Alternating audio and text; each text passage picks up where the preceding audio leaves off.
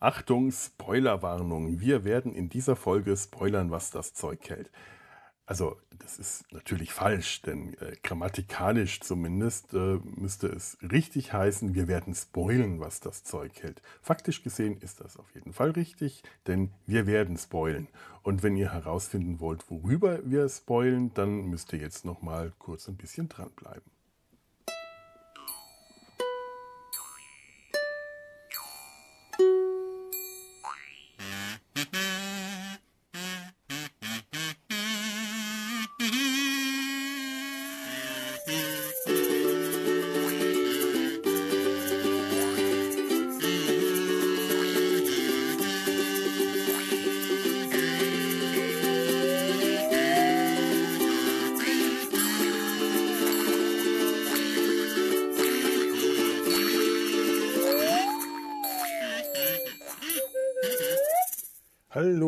Herzlich willkommen in Data, seinem, in Data, seinem Hals, äh, in welchem gerade ein fetter Frosch steckt.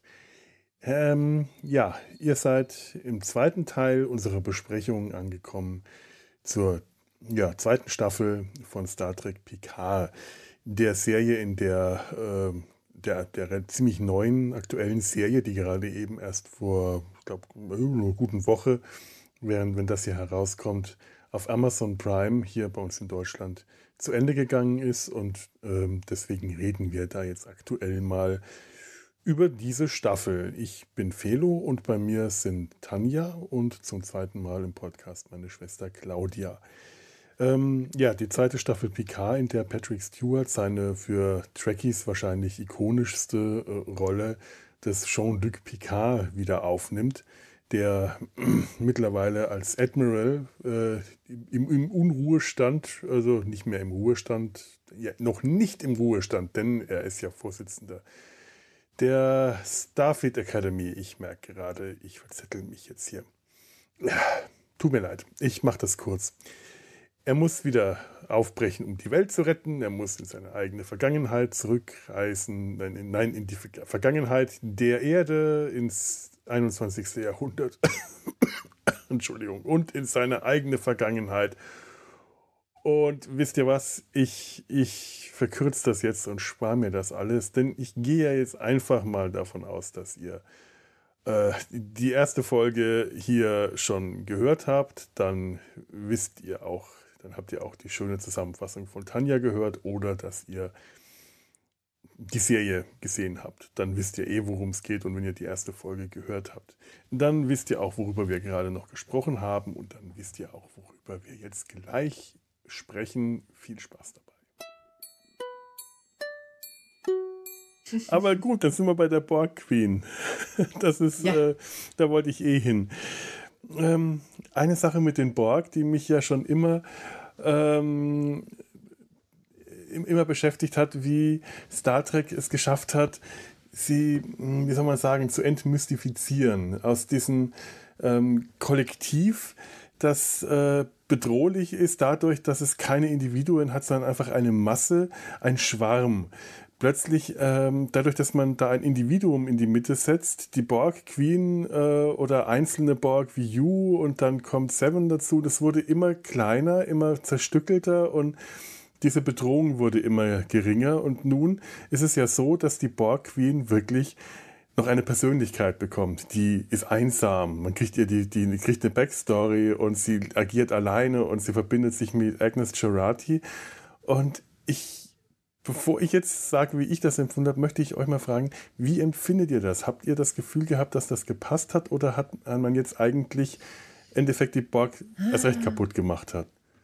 Weiß ich nicht, also ich fand, da war der Kanon sehr am Schwanken. Mhm. Und ähm, mit den Borg, irgendwie hat's gepasst, aber irgendwie, ah, ich weiß nicht, also diese bösen Borg, weißt du, die, die wirklich der Abschaum der Galaxis eigentlich sind und wirklich mhm. also das Schlechteste, was überhaupt an, an, an äh, an Außerirdischen gibt und die dann plötzlich so sympathisch, also sympathisch kann man nicht sagen, aber die Borgkönigin, ja, ähm, nahbar. Ah, äh, Man kann sie auf einmal äh, hm. als Person ja, wahrnehmen und äh, Person emotional an ihr andocken. Und mit, ja, und die dann zum Schluss auch wirklich dann schon fast zur Freundin wird, indem sie Seven rettet und der man dann einfach mal so eben das Schiff überlässt, weil man es ihr versprochen hat. Das fand ich so ein bisschen, ähm, hm, weiß ich nicht. Da habe ich so ein bisschen mit gehadert. Ja. Okay. Also die Borg waren ursprünglich so eine Heuschreckenplage, ne? so etwas, das über einen kommt, ähm, eine, eine Plage, mit denen man nicht äh, reden, nicht verhandeln kann, etwas Böses, äh, dem man äh, Herr werden muss, das man eindämmen muss und das so entpersonifiziert bekämpft wird. Ne? Und dann nach und nach haben die Borg äh, auch einzelne Gesichter bekommen. Wir haben in, in TNG schon Hugh gesehen, ne, der da so herausgenommen plötzlich eine eigene Persönlichkeit entwickelt hatte und wo auch ein Picard mit all seinem Hass und seinem Schmerz über die äh, erlebte Assimilation dieser Bemächtigung seiner selbst ähm, erkennen musste, hey, Moment, eigentlich sind das auch nur Leute äh, wie ich, ja, die hier mhm. reingezogen wurden und die so zu diesem gemacht wurden und die eigentlich ja auch eine eigene Chance verdient haben.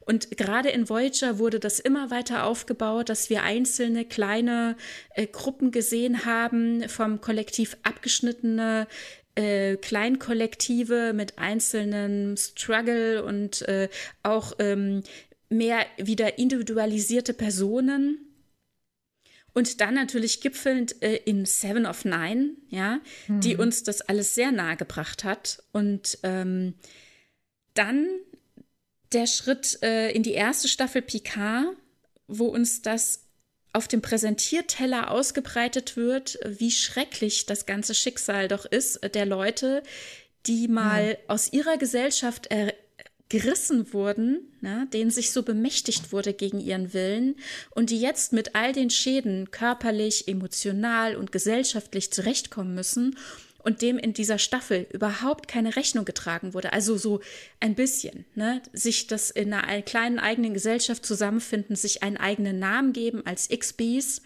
ja, um eine, eine Gemeinschaft darzustellen, sich gegenseitig auch emotional und aber auch medizinisch zu stützen, zu helfen.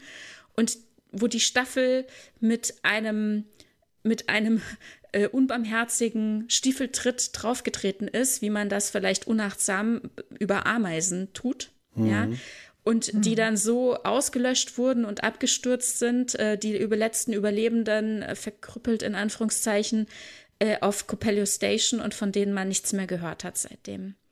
Und eigentlich ähm, brauchte es, hätte es da, finde ich schon, einen ersten Schritt gebraucht, eine Handreichung, ein Anerkennen, ein, ein größeres Anerkennen dessen, was Picard ja auf dem Artefakt, als er das erste Mal dorthin gebeamt ist und Hugh traf. Ne? Das war ja so ein starker emotionaler Moment für ihn. Ja wie er sich äh, damit versöhnt hat und erkannt hat, äh, was dort passiert und wie Hugh dort ähm, agiert und arbeitet und wie sie versuchen, eine Gemeinschaft aufzubauen. Aber gesamtgesellschaftlich, also galaktisch gesehen, gab es da keine Anerkennung. Im Gegenteil, da gab es Verfolgung, da gab es äh, Abschlachtung, also so Bejazel, die ja zum Beispiel mhm. Egypt, also natürlich wegen seiner Implantate, aber auch um Seven zu quälen, äh, da gefoltert und auseinandergenommen wurde.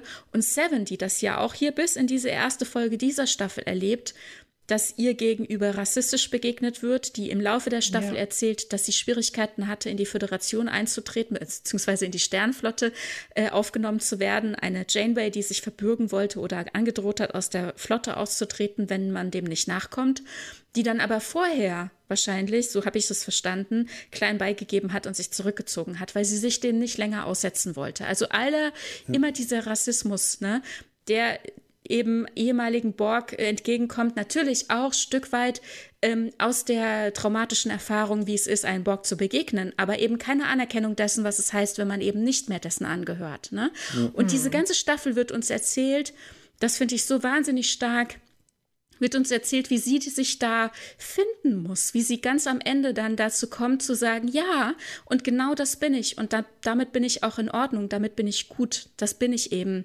ja, weil sie äh, einmal jetzt hier die außergewöhnliche Chance hatte zu erleben, wie es ist, wenn man nicht assimiliert war, auch was für Fähigkeiten ihr fehlen, aber auch was für Möglichkeiten sie dadurch bekommt, weil die Leute ihr ganz anders entgegentreten, aber eben auch zu erleben, ich kann Leuten auch anders entgegentreten. Auch von mir kann es anders sein.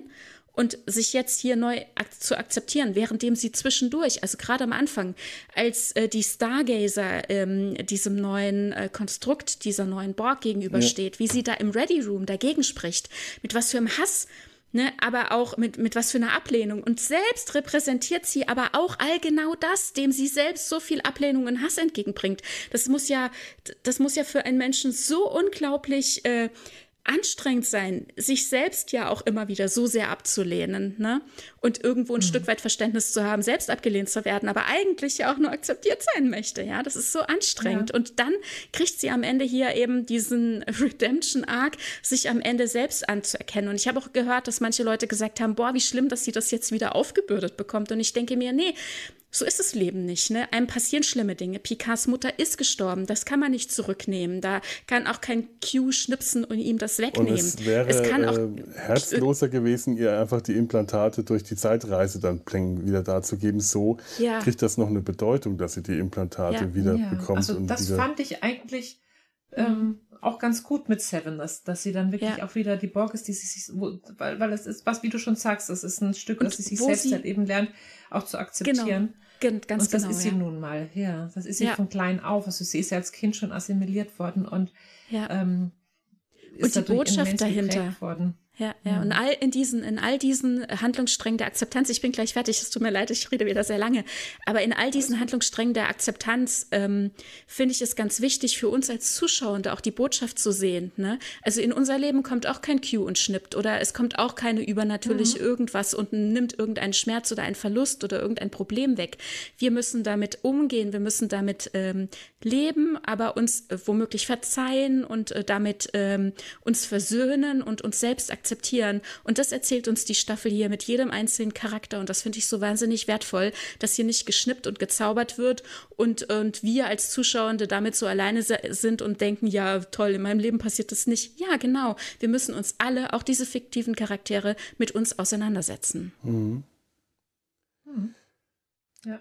Ich hatte bei der Borg Queen ja, also ich meine, was du gerade sagst, der, der, der Schritt zurück, die Borg zu entmystifizieren, aus ihnen wieder den Schwarm zu machen, äh, der, der Zug ist einfach schon viel zu lange abgefahren.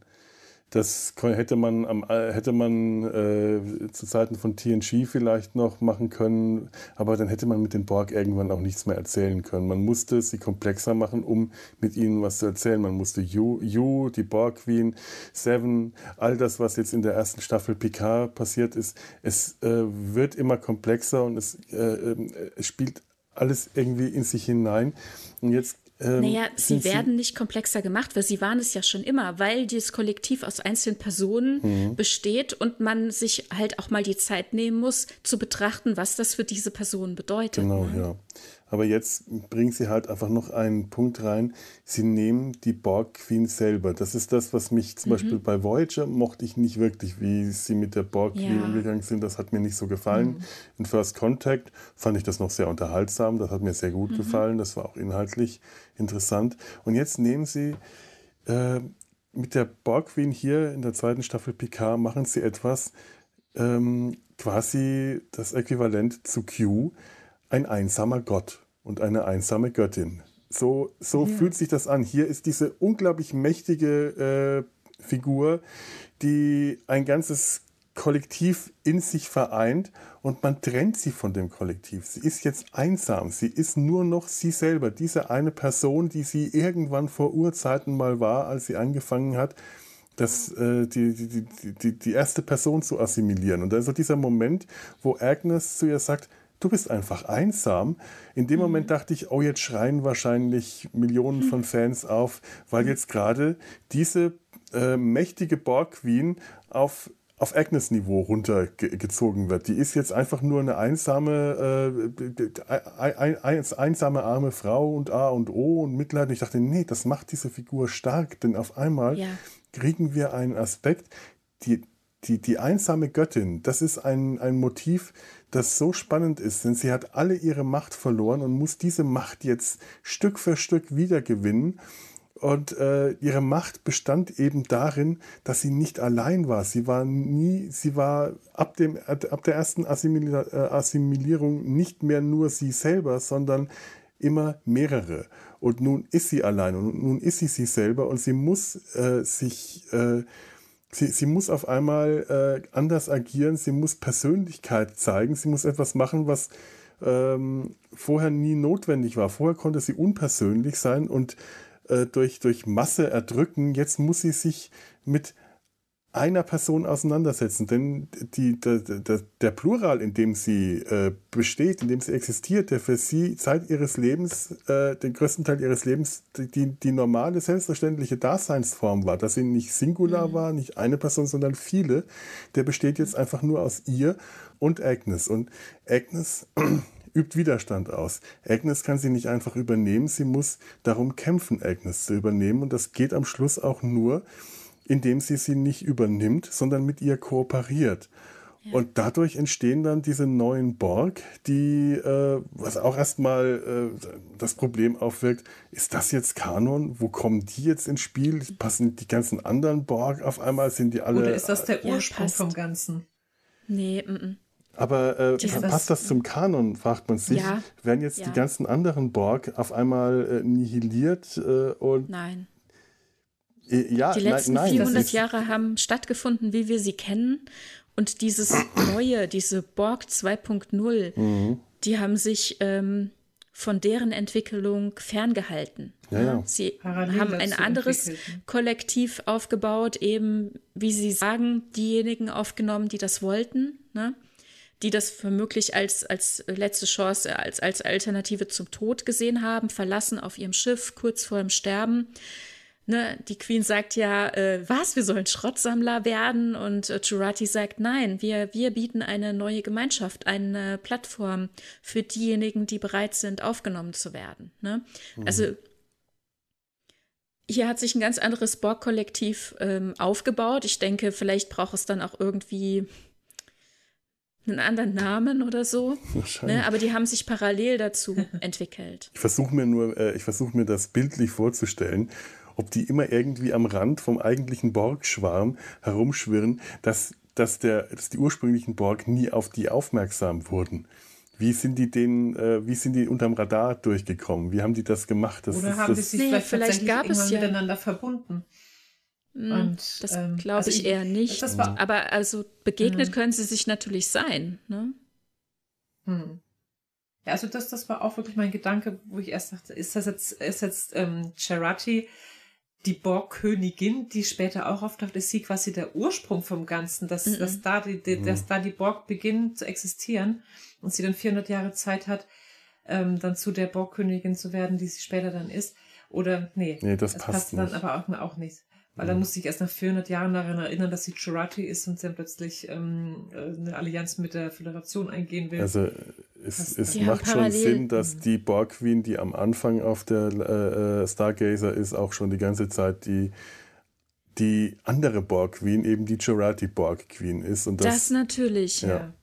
Das natürlich, aber das ursprüngliche ähm, Kollektiv mit der Borgwin, die mhm. wir gesehen haben in First Contact, was wir erzählt bekommen haben, wie es mit Locutus Assimilierung war, all diese Ereignisse auch auf der Voyager und so weiter, die haben stattgefunden parallel zur Entwicklung dieses anderen ähm, 2.0er ähm, Borg-Kollektiv, das auf Freiwilligkeit basiert. Und die können ja untereinander ähm, sich begegnet sein, ne? aber die ursprünglichen Borg sind ja so angelegt, dass wenn sie ähm, keinen Nutzen daran sehen, ähm, jemanden da zu assimilieren oder der Gegner zu übermächtig ist, mhm. wenn es dann nicht getriggert wird auf persönlicher Ebene, wobei man mhm. das natürlich hier auch vermuten könnte, dass es das irgendwann täte. Aber ich denke schon, dass diese neu äh, entstandenen Borgs sich da auch entsprechend ferngehalten haben, weil die ja auch genau wissen, die ähm, 50 Prozent dieser neuen Borg Queen weiß ja um alles, um jeden Schritt, der mal gegangen wurde, wann, wo, was passiert ist. Werden, ja. Mhm. Genau, und diese ähm, Ereignisse dieser 400 Jahre, die eben, genau, die sollten nicht verändert werden. Und ich denke, das wurden sie auch nicht. Ja. Klar, und mit ja. dem Wissen ist es dann auch wiederum ähm, wahrscheinlich relativ einfach, denen einfach denen aus dem Weg zu gehen. Genau. Oder macht es zumindest möglich. Ja, das stimmt. Ja. Mhm. Agnes. Ja. Und ich finde es auch interessant, genau. Ja? ja, dass sie dafür genommen wird, dass sie Agnes dafür ausgewählt haben. Das finde ich auch irgendwo genial. Also ähm, man hätte ja auch Seven zum Beispiel nehmen können, aber Seven wäre wahrscheinlich tatsächlich einfach wieder assimiliert worden. Und auch wie Picard zum Beispiel gesagt hat, ähm, bevor Agnes und die Borg sich da vereinigen haben, also als, als ähm, Agnes mhm. sich da in die Borg Queen quasi eingeklinkt hat, da hat er auch gemeint, äh, er macht das nicht, weil er, weil die Borg Queen, sie kennt Picard. Er würde sofort wieder assimiliert werden. Er war ja schon mal Lukutus. Aber Agnes kann sich noch dagegen wehren, weil so eine Assimila Assimila Assimilation ja ähm, auch mehrere Stunden, Tage dauert, hat er auch gemeint. Und da kann sie sich dann noch gegen wehren. Ja, und deswegen, also ich finde das, äh, das, das finde ich auch faszinierend, dass sie einfach gerade sie genommen hat, die einsam ist, die ähm, sich, die, die Spezialistin für Kybernetik ist, die äh, mhm. sich besser mit, mit ähm, äh, künstlichen Lebensformen äh, äh, auskommt als mit, als mit menschlichen oder humanoiden.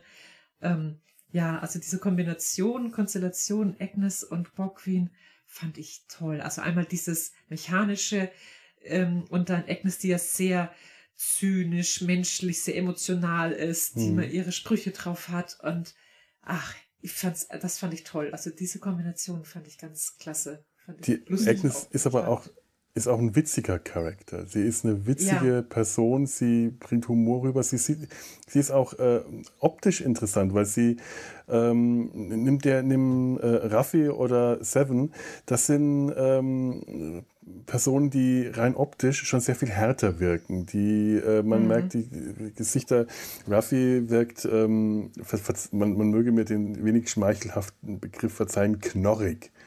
Die hat ein knorriges ja. Gesicht und ich finde ein sehr interessantes und äh, durchaus attraktives Gesicht, aber Agnes hat dieses attraktive, eher niedliche Gesicht. Sie, äh, die könntest du in der Rom-Com als die verrückte, niedliche äh, äh Nudel darstellen und das würde ja, äh, ja. sofort würde jeder sagen, ja, genau so ist die nach, nach Typ gecastet und hier ja, ist sie gegen den Auftreten. Typ gecastet und das macht so faszinierend, finde ich. Diese diese typische Star Trek Standardschönheit. Also wirklich ja. alle Frauen bei Star Trek sind einfach extrem attraktiv, muss man jetzt mal sagen. Die nehmen keine hässlichen Frauen. Ähm, und äh, äh, Chirati ist ja auch eine attraktive Frau, aber eben nicht so ganz perfekt. Ne? Also irgendwie, sie hat so, die ist auch ungeschminkt meistens und ähm, hat so dieses putzige, ja, also sie, sie passt eigentlich nicht in diese typischen Star Trek Frauen äh, mit hinein. Aber genau deswegen finde ich es ja auch gerade so, so klasse. Dann ist es ausgerechnet sie, die das alte Klischee erfüllen muss, dass in jeder Serie irgendeine Frau in etwas viel zu enges äh, oder freizügiges ja. mit tiefem Ausschnitt gequetscht wird. Das rote Kleid. Das rote naja, Kleid. Ich, ich weiß nicht, also für, den, für die Gala haben sich ja alle schick rausgeputzt. Da hatten ja auch alle entsprechend auch, schöne ja. Kleider aus und alle äh, an und äh, alle ähm, so auf sie äh, ausgesucht, ähm, dass, dass sie wirklich sehr vorteilhaft und gut aussahen. Ja, also ja. kurz vorher waren die Oscar-Verleihungen und ich habe auf dem roten Teppich niemanden gesehen, der so gut angezogen war wie dieser Cast hier auf dieser Gala. Stimmt wohl. das ist wohl wahr, ja. Ja, ja, ähm, ich glaube, äh, ich, ich habe es nicht wirklich mitbekommen, aber äh, Tanja, du hattest mir das berichtet, dass sich das Internet sofort auf Agnes Kleid und äh, das Dekolleté eingeschossen hat. Und naja, weil plötzlich ihr Blick äh, so verändert wurde. Das ist genau das, was ich vorhin eben auch meinte mit äh, plötzlich zeigt man eine andere Facette von sich und äh, die Leute sind entweder komplett aus dem Häuschen oder lehnen es komplett ab. Also es wird sich, es ist so ein, ja. es ist so ein groß, es wird so groß gemacht. Ne? Mhm. Also man muss nur eine andere Frisur tragen und plötzlich sind alle komplett neben sich und man denkt sich so, hallo, Entschuldigung, Haare kann man jeden Tag wechseln. Genauso wie Kleider kann man auch jeden Tag ja. wechseln. Und wir haben sie jetzt hier so stereotyp irgendwie eine Staffel lang in so einem hellblauen Oversize äh, 60s äh, Style gesehen. Das heißt aber nicht, dass das keine Frau ist, die sich auch was anderes anziehen kann, Natürlich. die äh, eine gewisse mhm. Art von Attraktivität auch mit sich bringt und die eben zum Beispiel auch mal Dekolleté zeigen kann. Ja. Und äh, plötzlich äh, wandelt sich so extrem die Wahrnehmung ihrer Person, währenddem sie vorher,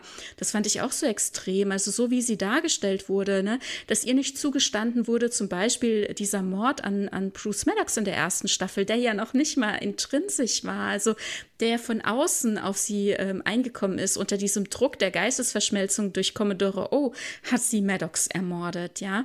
Und selbst äh, ist sie damit so äh, nicht klargekommen, dass sie sich selbst umbringen wollte. Und Und da wurde sie dann so verschrien als die böse Mörderin, weil sie vorher war es nur dieses kleine Püppchen, also wirklich ein Puppengesicht, äh, mhm. äh, blonde Löckchen und dieses große Figur umhüllende hellblaue Etwas, das sie immer getragen hat, ja das komplett negiert hat, dass sie eben eine handelnde Person ist. Ne? Sie war so, mhm. so ein mhm. Püppchen und plötzlich handelt sie und dann ist die Welt drüber zusammengebrochen. Ich habe solche Hasstiraden von so vielen Männern gehört über diese Mörderin, über diesen Abschaum und ich denke mir, Entschuldigung, dürfen wir auch mal bitte über die ganzen anderen Morde reden? Mhm. Seven, die in einer Tour rumläuft und Leute abballert. Elnor, der die Leute ja. köpft, auch hier wieder ohne Ende, in Anführungszeichen ja. ohne Ende, ja. Und alle anderen, also ich meine, wer geht dann hier aus diesen zwei Staffeln nicht als Mörder hier raus? Und was, was über ihr ausgeschüttet wurde und kaum zieht sie sich dieses rote Kleid an, wumm, 180 Grad andere Wahrnehmung. Das finde ich immer so ein bisschen schade, Leute. Hallo. Ja, ja, das ist tatsächlich sehr ärgerlich. Ja. Ich meine, ähm, man, man, muss es zwar auch sagen, äh, Star Trek hat diese Geschichte äh, mit, mit äh, Frauen äh, zu sexualisieren und so als Eyecatcher hinzustellen. Und dieses Kleid war, obwohl die anderen äh, auch Kleider mit zum Teil weiten oder tiefen Dekolletés getragen haben, natürlich mhm. viel mehr als Eyecatcher gemacht. Ein rotes Kleid, das Dekolleté war noch um einiges tiefer. Das sind, das, da, da lenkst du den Blick automatisch hin. Agnes kommentiert das ja sogar noch ganz zynisch. So kriegst du viel Aufmerksamkeit und sie, ja, das ist das Kleid. Äh, und dann der Auftritt mit, dem, äh, äh, mit, mit ihrem Lied und alles, das ist natürlich eine ganz, äh, ganz andere äh, Wirkung, als das jetzt die, die Outfits von äh, der anderen Frauen hat. Na und klar, ist natürlich auch, auch, so gedacht und so beabsichtigt. Natürlich. Ist, ja. ja. Mhm. Und aber nichtsdestotrotz, also ich meine, mhm. ähm, man kann jemand auch äh, attraktiv auch, ähm, ich sag mal, äh, auf, auf körperliche Reize hin darstellen. Das heißt aber nicht, dass sie darauf reduziert werden. Das ja. ist das, was in der Vergangenheit womöglich eher ein Problem war. Ne? Also ist es äh, durchaus in der Lage, man ist durchaus in der Lage, äh, Charaktere auch ähm, meinetwegen sexualisiert darzustellen, Männer genauso. Die Frage ist nur, was ist sonst mit der Geschichte? Sind es handelnde Personen? Ne? Und das sind sie ja. hier in diesem Fall auf jeden Fall, alle miteinander. Ja, stimmt. Mhm. Beeindruckend fand ich, äh, da habe ich auch erstmal ein bisschen suchen müssen, weil es ist ja nicht so selbstverständlich, dass äh, Alison Pill das Lied selber gesungen hat. Das, mhm, äh, ja. das, das äh, Shadows of the Night, den äh, alten Pat Benatar-Song. Oh, darf ich ganz kurz unterbrechen? Ich höre euch nicht mehr. Und oh, ich glaube, wir haben die Claudia verloren. Ja. Hallo, sie winkt und äh, hört ähm, uns scheinbar nicht mehr. Ich mach mal bei Jetzt höre ich Skype euch wieder. das Mikrofon. Und sie ah. ist wieder da. Hurra. Okay. Ja. Ja, ja, genau. Ich war bei, ähm, ich, ich war bei, bei, bei dem Lied, äh, das äh, Agnes äh, singt auf der Gala, so als Ablenkung, Ablenkungsmanöver. Ich fand die ganze Folge schön, weil das so ein Heist-Gefühl hatte. Sie äh, schleichen sich alle auf diese Gala ein, alle in äh, Outfits, die Männer in Smoking. Mhm. Das, das hat schon sowas mit dem heißt die mhm. Agnes, die sich ähm, einfangen lässt, die sich äh, absichtlich schnappen lässt, indem sie sich ja. auffällig benimmt, indem sie laut mit sich selber spricht. Was ich in dem Moment wirklich gefeiert habe. Ich dachte, ja, endlich mal bemerkt das jemand, wenn jemand mit dem Knopf im Ohr laut mit sich selber spricht. Und anschließend hat sie das die ganze Zeit gemacht und nicht einer von den Sicherheitsbeamten schaut mir hin. Da habe ich mich geärgert. Ich dachte mir, wenn ihr das schon einmal richtig macht, dann macht es doch bitte konsequent. Das, äh, vor allem als Picard sie ruft, während sie da in diesem Security-Raum sitzt und äh, sie doch, er müsste wissen, dass sie jetzt nicht antworten kann, wenn sie dann laut äh, mit ihm redet. Äh, aber naja, okay. Ähm, ich weiß, wo wollte ich hin? Ach ja, das, das, das Lied. Ähm, Alison Pill hat das selber gesungen. Das ist eine Studioaufnahme gewesen, hat sie gesagt. Und sie hat dann während dem Dreh ähm, mit äh, ihre, ihren eigenen Part mitgesungen. Also das ist nicht in, im, im Set gesungen worden. Ähm, aber ich finde es bemerkenswert, dass man, dass es sich wirklich so anhört, äh, als ob sie ähm, gerade mit voller, äh, voller Lungenkraft so laut singt, dass man sie in diesem großen Gala-Raum hört, ohne elektronischen äh, Verstärker. Also, ja. Das ja. fand ich toll. Ich kann ja mal ein kleines Stück.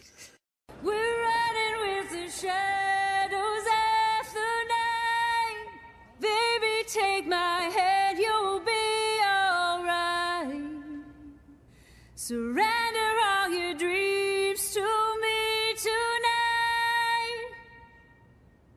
They'll come true in the end.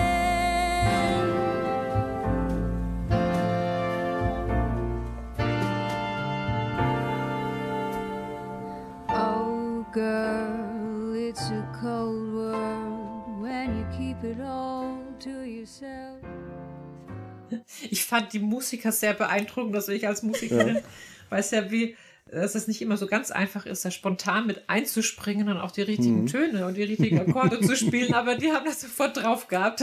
Als ob die das irgendwie vorher geprobt hätten. Man möchte ja, meinen, dass die das geprobt hätten. Aber es sind einfach gute Musiker. Als echter guter Musiker kann man das. Okay. Naja, ja. das ist das doch ein Film immer. Und dann können auch alle anderen plötzlich mitsingen und mittanzen. Man denkt sich, wo haben die die Choreografie ja. gelernt?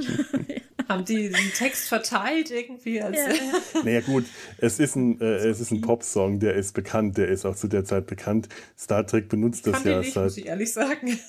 Ähm, er kam aber mir bekannt vor, aber ich kannte ihn jetzt auch nicht so gut, dass ich gewusst hätte, wo der herkommt. Pat Benatar. Ja, wahrscheinlich erlebt das ja, das erlebt wahrscheinlich nächstes Jahr nochmal so ein Revival und 2024 kann das dann jeder ja, aus dem Ja, FF. natürlich, das hat, genau. Ich muss sagen, äh, sie singt ja wirklich toll. Ne? Also durch Star Trek PK hat jetzt dieser, oh Gott, die Serie hat 2024 verursacht dann äh, würden wir jetzt nicht die zweite Staffel PK haben, in der Agnes Shadows of the Night singt, würde 2024 diese Musiker würden dieses Lied nicht kennen und könnten dann nicht einsteigen, äh, wenn sie auf der Gala das singt und die Ablenkung würde schiefgehen und PK und die anderen könnten die Ablenkung nicht nutzen. Ah oh Mann, oh Mann, oh. ist das alles clever. alles passt. Ist das clever. ja. Aber äh, es ist ja es ist ja so, ähm, die Star Trek benutzt ja wirklich seit, ich glaube, äh, seit den JJ-Filmen ähm, auch zeitgenössische Popmusik oder Rockmusik, während es früher dann doch eher Jazz oder Klassik war. Hm, zuerst fand ich das damals ganz ja. spannend. Ich bin mittlerweile nicht mehr so ganz sicher, ob, ich, ob mir die Klassikphase von Star Trek nicht doch besser gefallen hat. Ja, die ist ich, also, also ist halt mit der heutigen Zeit mitgegangen, ne? Also ja. ähm, auch die überhaupt die, die, die ganzen ähm, Serien haben sich, die sind ja alle viel schneller und viel intensiver geworden. Die Musik hat sich verändert, als wie damals in den 90ern. Und ähm, ich finde das eigentlich, was dass jetzt heute immer so ein bisschen Pop oder Techno oder sonst andere Musik auch mal drin vorkommt, eigentlich irgendwie logischer. Weil ich kann mir nicht vorstellen, dass in 400 Jahren die Leute alle nur nur Klassik und Jazz hören und alles nur so softe Musik oder mal irgendwie so ein Glockenspiel von irgendeinem Außerirdischen ähm, schief gespielt. ja, also das passt schon. Ja, letzten Endes sind ja auch äh, äh, Musik aus dem 20. Jahrhundert ist dann im 24. und 25. Jahr auch schon wieder klassische Musik. Ja, eben, so ja. Will. Es hätte ja eigentlich auch sein können, dass zum Beispiel Jean-Luc Picard damals Heavy Metal als junger Kerl gerne gehört hätte. Dass Na, seine Mutter ihm gar nicht Edith Piaf, sondern Motorhead vorgespielt hat. Wer weiß. Ja. Aber von älteren Herren geht man halt davon aus, dass die, oder damals in den 90ern ist man davon ausgegangen, dass ältere Herren eben kein Motor hört, also kein, kein, ähm, kein Heavy Metal hören, sondern eher klassische Musik. Ich glaube, da gibt es heute einige ältere Herren, die diesem äh, Klischee massiv widersprechen. ja. Hallo Tobi. mein Mann. ja, genau. Hallo Detlef. Ja. Ja. Ähm, ja. ja. Ich würde auch gerne also die Musik hat mir irgendwann vielleicht noch mal auf. Hm? Ja, wir bleiben bei der Musik. Entschuldigung. Mhm. Nee, äh, mir hat es außerdem gut gefallen. Also auch die moderneren Stücke, also hier California Dreaming und oh, so, das, das schön, fand ja. ich einfach total ja. schön. Und dann aber auch darüber hinaus, dann haben wir ja auch in der Staffel immer wieder auftauchend äh, Star Trek klassische Musik, mhm. also den ähm, mhm. Soundtrack von The Motion Picture, dem ersten Kinofilm, das ja quasi auch die TNG-Melodie ja. beschreibt, ja, und auch von First Contact gegen mhm. Ende ja, hin. Genau. Das fand ich auch In so stark. Da haben sie, ja, das fand ich auch schön, weil die Musik fand ich auch unglaublich schön damals von First Contact. Ach, und wo wir äh, bei Musik sind, dann ist natürlich auch noch der äh, Gastauftritt quasi oder Cameo, wie will man sagen, von äh, Patrick Stewarts Ehefrau Sunny, die ja in der Bar aufgetreten ist und gesungen hat, in die die ähm, Borg Queen, also da war sie ja quasi die Borg Queen äh, in Juratis Körper noch im roten Kleid abends gegangen ist und dort die Glasscheiben zertrümmert hat. Dort auf der Bühne sang seine Frau. Das war natürlich Ehrlich? auch gut platziert. Ah, das ja. wusste ich nicht. Mhm. Da muss ich auch noch mal schauen. Toll. Ja, das müssen wir auch noch mal angucken. Übrigens da auch wieder ganz toll, das rote Kleid hat da natürlich fantastisch gewirkt wenn äh, die, die Borg Queen äh, nachts durch LA streift, dann ist dieses rote Kleid einfach, äh, das ist eine Signalfarbe, das ist Alarmstufe Rot. Äh, ich fand das aus. auch sehr stark in dem Moment, wo sie dann übernommen hat, ne? also mhm. wo die Borg Queen äh, durch diesen, durch die Endophrinen äh, Freisetzung auf der Gala auch den Körper tatsächlich übernommen hat, hatte dann der Rock auch noch mal irgendwie äh, so ein Layer, entweder wurde der vorher nicht aktiviert durch äh, Strahler oder es wurde nochmal so eine, so eine Schicht quasi unter diese oberste Tüllschicht angezogen, dass es da so glitzerte. Also es, der Rock glitzerte plötzlich. Äh, das waren so Fasern, die hatte man vorher so nicht glitzern sehen. Und das war erst in dem Moment, als die Borg Queen übernommen hatte habe ich nicht drauf geachtet. Aber es kann Vielleicht waren das einfach nur kleine Funken. Das ist, ich habe so, ein, ich hab so eine Synthetik-Wolldecke, ähm, äh, habe ich irgendwie, die mir manchmal nachts über meine Bettdecke. Und im Dunkeln, wenn ich die dann mal so aufschüttel, dann funkelt die plötzlich. Ganz Stimmt. viele kleine Blitzlichter, also weil die elektrisiert ist. Vielleicht war, das, war das statische Entladungen durch die Borgqueen. Vielleicht, genau. Naja, da haben sie tatsächlich halt entweder das Kleid nochmal anders angestrahlt oder nochmal eben eine Ebene eingezogen unter diesen Tüll, damit das dann so glitzern konnte. Mhm. Überhaupt war die Ausstattung, fand ich wahnsinnig hochwertig. Also auch die Kostüme und alles total gut. Wir haben in der ersten Staffel ja Picards Strickpullis sehr bewundert.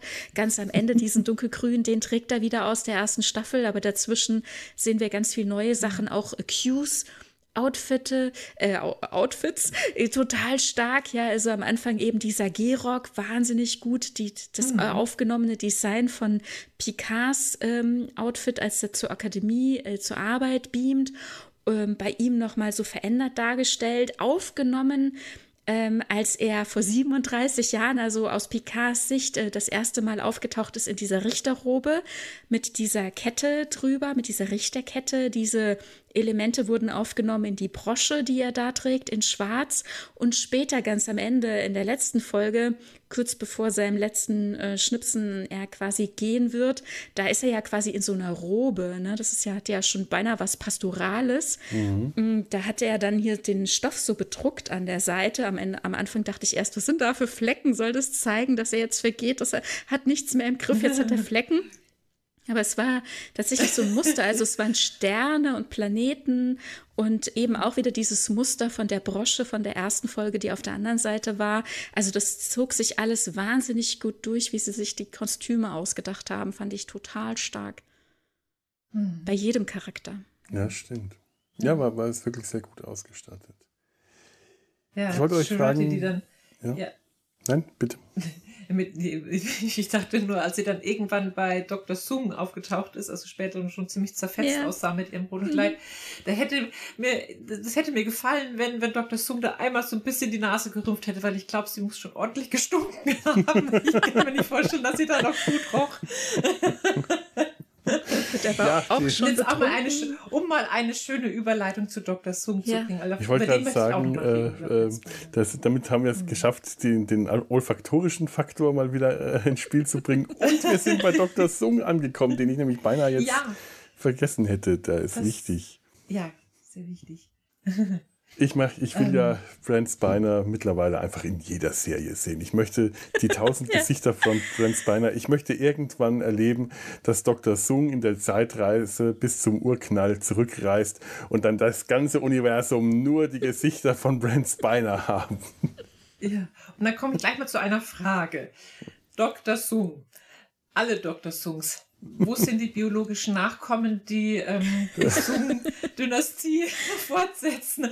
Oder ist Dr. Sung, er wird ja immer von Brent Spiner gespielt und er ist ähm, äh, Wissenschaftler für Genie, also für äh, äh, erzeugt Klone. Ist er vielleicht einfach immer wieder geklont worden? Ja, der, der vermehrt sich mit sich selber, der vermehrt sich durch hm, Zellteilung ja. wahrscheinlich. Ich habe keine Ahnung. Vielleicht klont also so es sich ja einfach. Entstanden. Und deswegen sieht er ja auch immer gleich aus. Ich meine, ja. ich meine, ich sehe nicht aus wie meine Urgroßmutter. Das wäre schon sehr unwahrscheinlich wahrscheinlich. Eben. Aber, aber seine Nachkommen werden alle von Brent Spiner gespielt. Vielleicht sind alle es alles Klone von ihm. Und deswegen auch alle so geniale Wissenschaftler. Ja, wann, wann, äh, wann vermehrt er sich fort mit wem? Ja, das genau. ist schon faszinierend.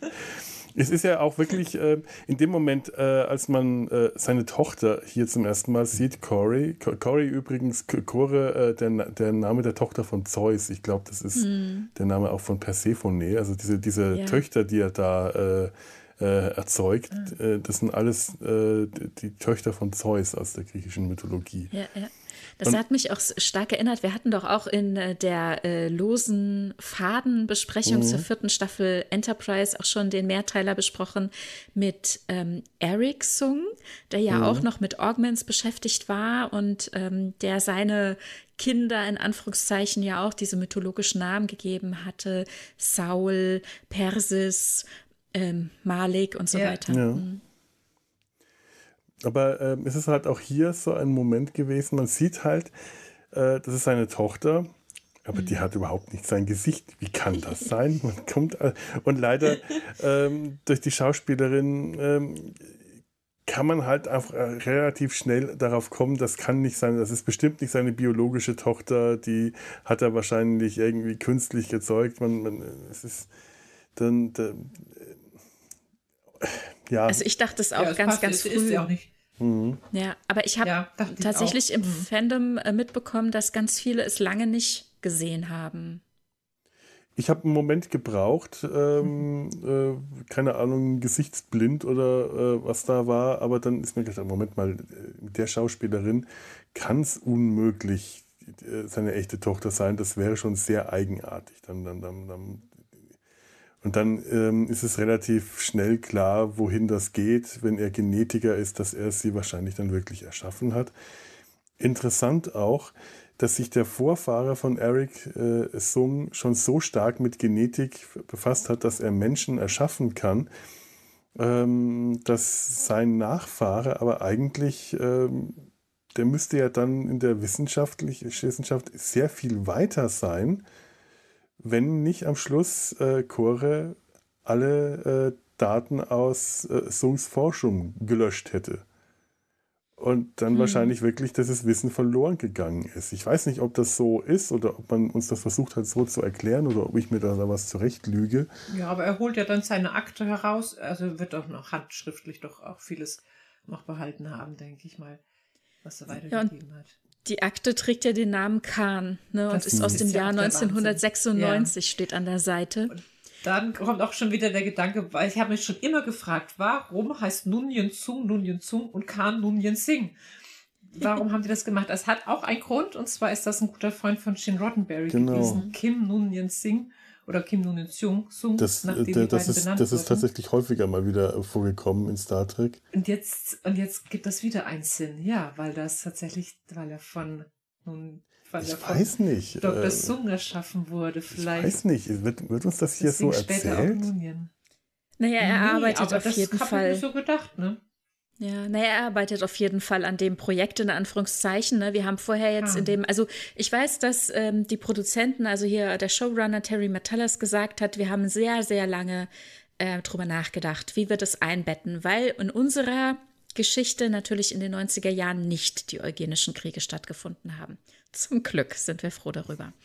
Aber auf der anderen Seite, der Star Trek-Kanon uns das ja eigentlich erzählte, dass in den 90ern die eugenischen Kriege stattfanden und Khan 1996 mit seinen Mannen ähm, die Botany Bay äh, bestiegen hat und davon geflogen ist. Also das Schiff, das er dann so nannte. Und ähm, Jetzt ist quasi in dieser Staffel offen, dadurch, dass uns erzählt wurde, es gab ja auch noch da diesen Ausschuss. Äh, die Vorsitzende war übrigens Leia Thompson, die Schauspielerin, die die äh, Diane Wer Werner spielte, neben einem Vassili Roschenko, auch sehr lustig, äh, sitzend. Und ähm, äh, Lea Thompson hatte Folge 3 und 4 Regie geführt und in Folge 5 sehen wir sie dann eben da auch noch als Schauspielerin. Fand ich total stark, dass sie das dann auch noch ähm, dass sie ihr diese kleine Rolle gegeben haben, dass sie da auch noch auftauchen kann. Mm, ihre Regiearbeit fand ich ganz großartig. Ich habe das auch so ein bisschen Social Media verfolgt, äh, was sie dazu gesagt hat und was man für Bilder gesehen hat und so weiter.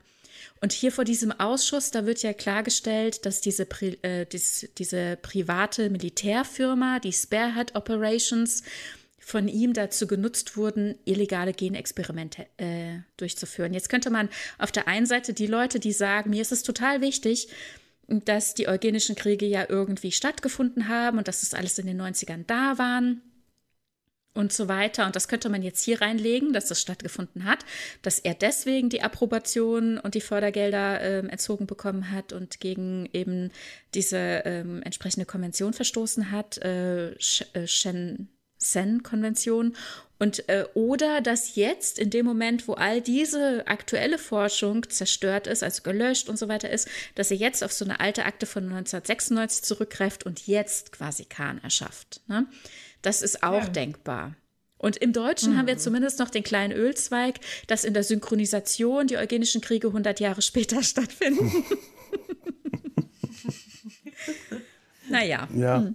also ich möchte jetzt da auch gar nicht, äh, ich, ich will da nicht spoilern, deswegen äh, sage ich jetzt nicht, wo, ja, ich weiß nicht, ob ich das sagen sollte, aber nenne ich Spoiler nicht. Ich werde nicht sagen, woher das kommt, aber ich habe das Gefühl, dass die eugenischen Kriege gerade auch ähm, im aktuell, aktuell, aktuellen Star Trek irgendwo anders verortet werden in der Geschichte. Dass, die, äh, dass man versucht, mh, nicht hier in Picard, sondern woanders die eugenischen Kriege ähm, später ins 21. Jahrhundert in den äh, Dritten Weltkrieg äh, ineinander übergehen zu lassen. Also ich glaube, da ist gerade ein, äh, ein, ein Redcon im Gange, habe ich den Verdacht.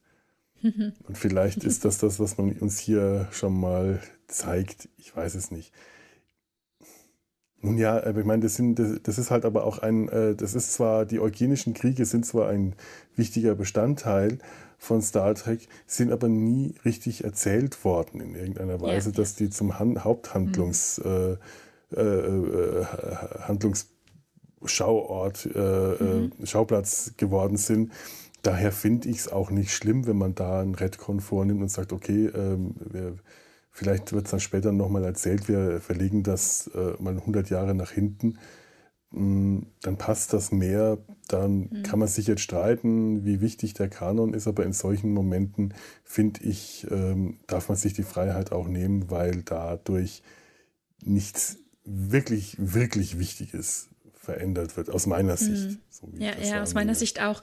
Und weil du gerade sagtest, müsste zum Beispiel ein Eric Sung hier im ähm, 22. Jahrhundert nicht schon viel weiter sein? Hm, naja, also er ähm, bringt die damals eingefrorenen Embryonen zu neuem Leben und zieht sie als seine Kinder auf. Ne? Also die Forschung mhm. hatte damals gestoppt, wann auch immer man das jetzt genau verorten will.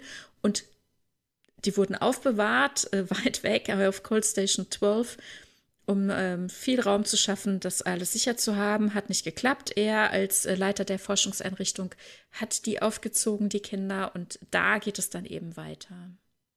Mhm. Ja, und es ist ja nicht der gleiche Zoom, also der ähm, dann 200 Jahre später da weitermacht, sondern das ist ja mhm. Nachkomme von ihm. Und ich weiß ja auch nicht, was meine Nachvorfahren vor 200 Jahren gemacht haben, sofern das irgendwelche wissenschaftlichen Genies. Ähm, und ähm, ich weiß vielleicht ein bisschen was von denen und was die gemacht haben, habe vielleicht ein paar Aufzeichnungen, aber ich kann da ja nicht so weitermachen, sondern ich muss ja meine eigene Forschung dann betreiben. Genau. Und, ähm, ja. ja. Ja, und wie gesagt, vielleicht ist tatsächlich wirklich einfach viel jetzt verloren gegangen an Vorarbeit, dadurch, dass Cory äh, die Daten gelöscht, gelöscht hat. Das ist ja, ja und man natürlich denken, es kommen ja noch Kriege dazwischen. Genau, Kriege, genau da kann ja viel, Weltkrieg, viel, geht ja auch der auch, verloren. Also der dritte mhm. Weltkrieg auf jeden Fall, da geht mhm. viel verloren, ja. Eben, da mhm. kann ja wirklich noch einiges geschehen sein. Ich möchte gerade mal ein bisschen aufs Gas drücken, weil, äh, ich, ich möchte langsam zu weiterkommen. Ich halte ja. nicht mehr lange ja. durch. Ich merke das gerade. Deswegen, ja. ähm, ich weiß nicht, ob wir noch allzu viel so an Punkten haben. Wahrscheinlich gibt es noch tausend Dinge, die wir über die Staffel reden könnten. Vielleicht müssen wir es uns einfach verkneifen oder äh, wenn es noch was wirklich Wichtiges gäbe, würde ich äh, sonst zu Resümees kommen. Habt ihr noch wichtige mhm. Punkte?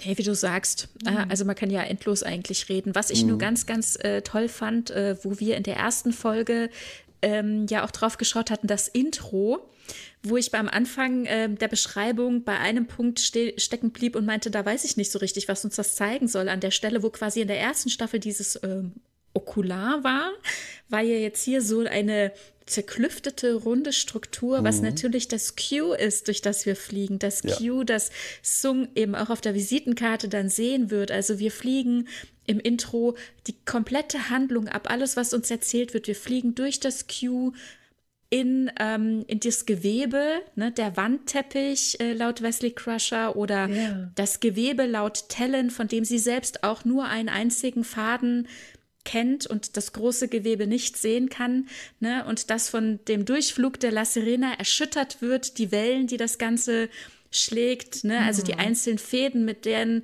man vorsichtig agieren muss, wie der Reisende sagt, ne? am besten nicht dran ziehen und nichts ändern, besser nur beobachten, weil es sonst zu fragil und zu viel Auswirkung haben kann. Und dann ja der Weiterflug und die Einstein-Rosenbrücke und so weiter. Also das Intro beschreibt die komplette Handlung und dieses eine Moment, wo ich äh, am Anfang nicht wusste, dann das Q war, das mir erst so etwa Mitte der Staffel dann bewusst geworden ist, fand ich einfach sehr, sehr stark auch. Hm. Hm. Ja, das, das ist mir gar nicht so aufgefallen. Stimmt, toll.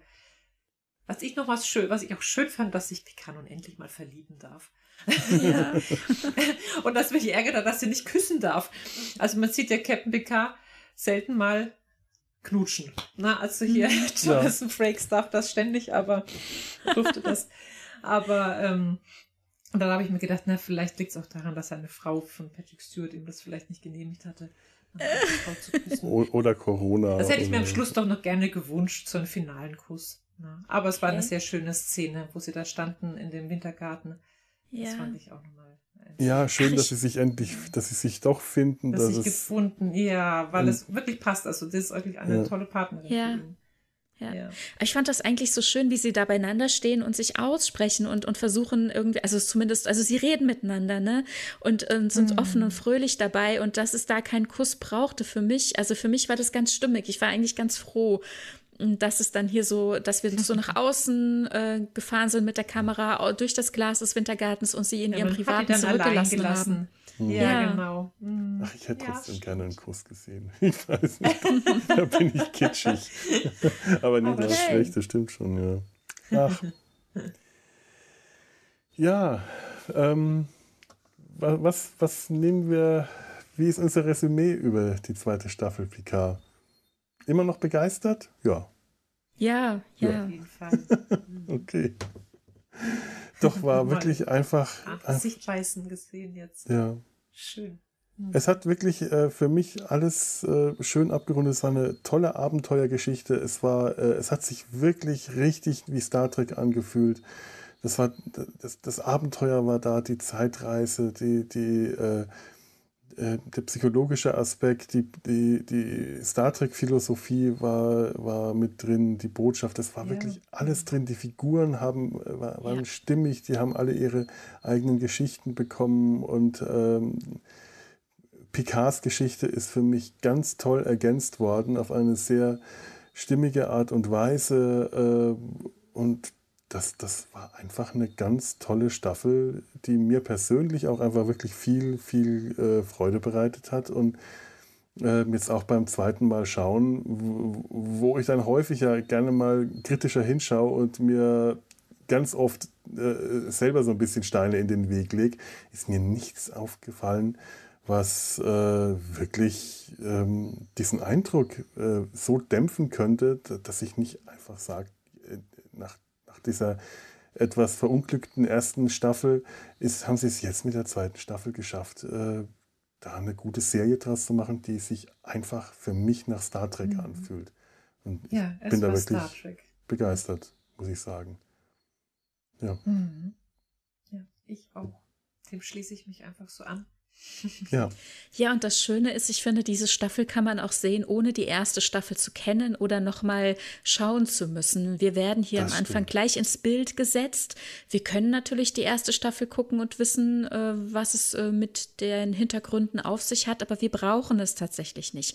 Wir bekommen ja. hier alles an die Hand und erzählt, ganz achtsam aufgebaut, wer die Leute sind und wie sie zueinander stehen, woher sie kommen, wie sie sich äh, in, in ihrem Sein platzieren. Es geht hier ganz, ganz viel um das Persönliche, um, da, um Selbstakzeptanz, um äh, das Öffnen, um in ein Miteinander zu gehen. Das ist für mich das äh, Thema der Staffel.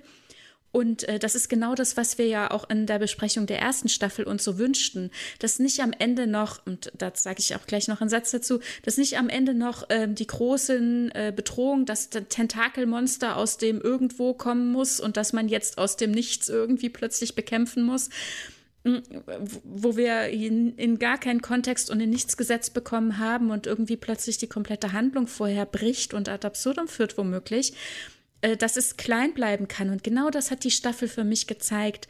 Ist das Kleine und das Persönliche kann so groß und wichtig sein. Mhm. Natürlich ist es das für einen selbst, für Q ist es das, für, für jeden Einzelnen ist es hier das. Das trägt die Handlung einer Staffel. Und natürlich gab es zum Beispiel am, am Ende, weil das kam dann mir gestern wurde es mir um die Ohren geha äh, gehauen. Äh, natürlich kam am Ende eben äh, hier dieses große Thema, die, diese Bedrohung aus dem Nichts, aber damit hatten wir nichts zu tun. Wir haben die von Anfang an gesehen, dass da was passiert. Mhm. Wir hatten aber mit der Erforschung, mit der Bekämpfung im Grunde nichts zu tun. Wir haben der ja, Borg. Queen, der Neuen, deren Entstehung wir beiwohnen durften, Platz gemacht, um die Lage zu retten, um das Ganze ähm, zu, abzuschließen, um sich hier auch eine neue Position in diesem Universum zu geben. Jetzt hier als Wächterin der Tore, was auch immer das ist. Es ist wieder ein kleiner, ein kleiner Faden, der irgendwann, vielleicht bald, vielleicht in später Zukunft äh, weiter gestrickt werden kann, genauso wie das hier diese Staffel mit alten kleinen Fäden aus der Vergangenheit gemacht hat oder mit größeren, mhm. die mehr oder minder abgeschlossen mhm. wurden oder eben nicht. Und alles, finde ich, hier wurde aus dem Kanon super bedacht. Es gibt nicht eine Stelle, wo ich sage, hm, oh Mist, hätten Sie aber mal die Folge geguckt, weil ich genau ja. weiß, ne, das passt nicht, das ist hier in dieser Staffel in keinem Atemzug der Fall. Mhm. Es passt für mich ganz, ganz wunderbar in den Kanon. Was mir persönlich immer schon wichtig ist, dass es irgendwie Hand und Fuß hat. Und ich sehe, dass die ProduzentInnen hier super achtsam waren. Die kennen Star Trek, die wissen, was Star Trek ist und wie Star Trek funktioniert und eben auch erzählt wird. Ne? Und das ist hier in 100 Prozent passiert und man kann die Staffel für sich gucken und genießen. Wunder, wunderschön.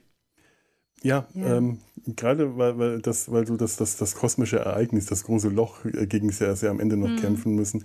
Klar, natürlich kommt das am Ende so ein bisschen aus dem Blauen heraus. Und ach Gott, das war ja auch noch da und das wirkt so wie äh, die Bedrohung aus der Kiste, die, gegen die jetzt nochmal angekämpft wird. Klar, das wird am Anfang etabliert, das ist da und dann wird es die ganze mhm. Staffel über vergessen wie du sagst, das ist nicht das Thema. Wir müssen nicht mhm. äh, in dieser Staffel äh, begreifen, was ist das Loch, wo kommt das her, was ist dieses, äh, dieser, dieser Riss, der dann da und wie, sondern es wird einfach in dem Moment aufgehalten. Es wirkt etwas hektisch, etwas schnell.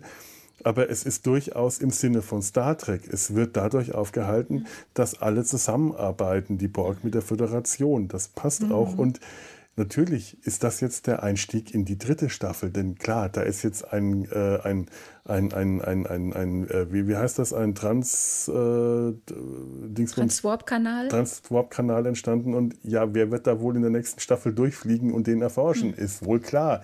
Das ist jetzt quasi ja. der Einstieg in die nächste Staffel und dann werden wir hm. wohl äh, hoffentlich ja, auch erfahren, worum es da hm. eigentlich ging. Also, Vermute ich jetzt einfach mal kleiner Cliffhanger, der irgendwie jetzt auch wieder Lust auf, auf, auf mehr macht. Ja.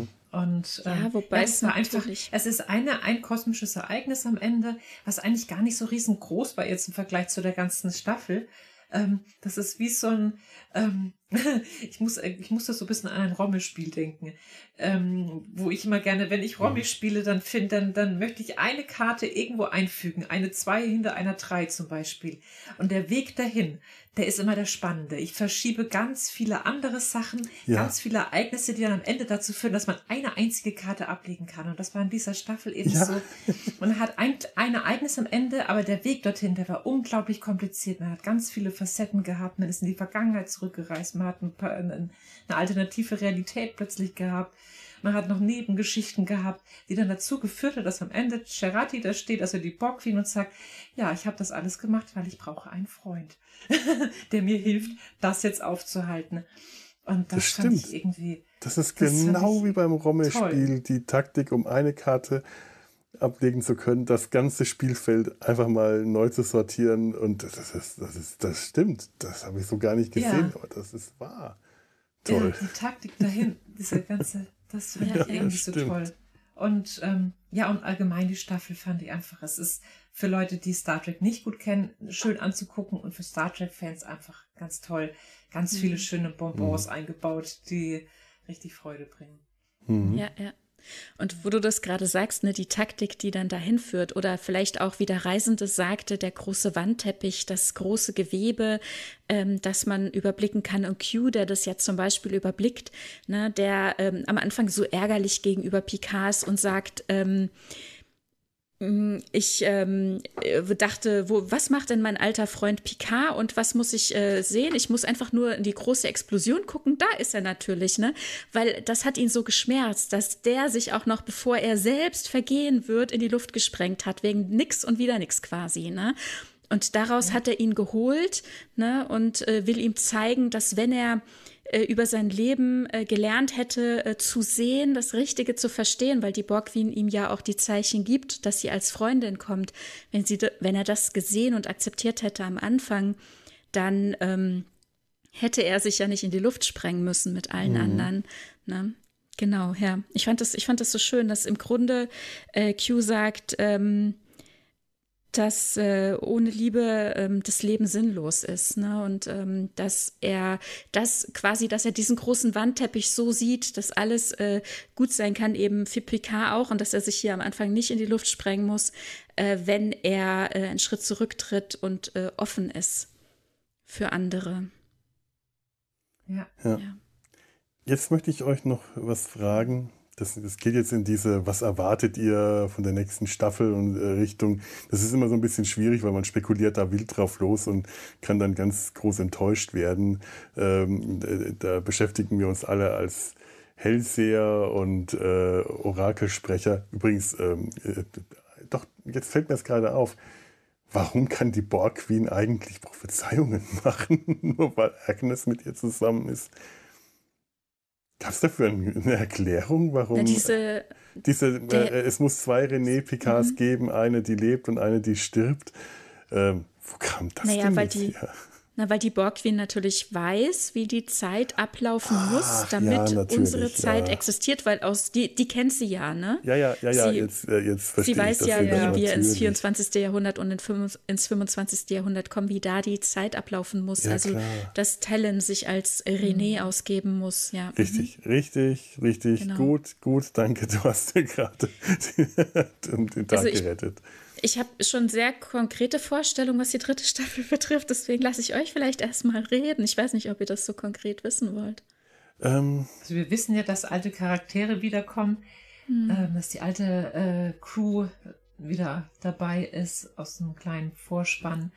Und ähm, aber ich denke mal, dass das, dass, dass diese, dieser ähm, äh, Warp-Tunnel äh, oder wie sich das schimpft. Mhm. Kann man das auch nicht merken.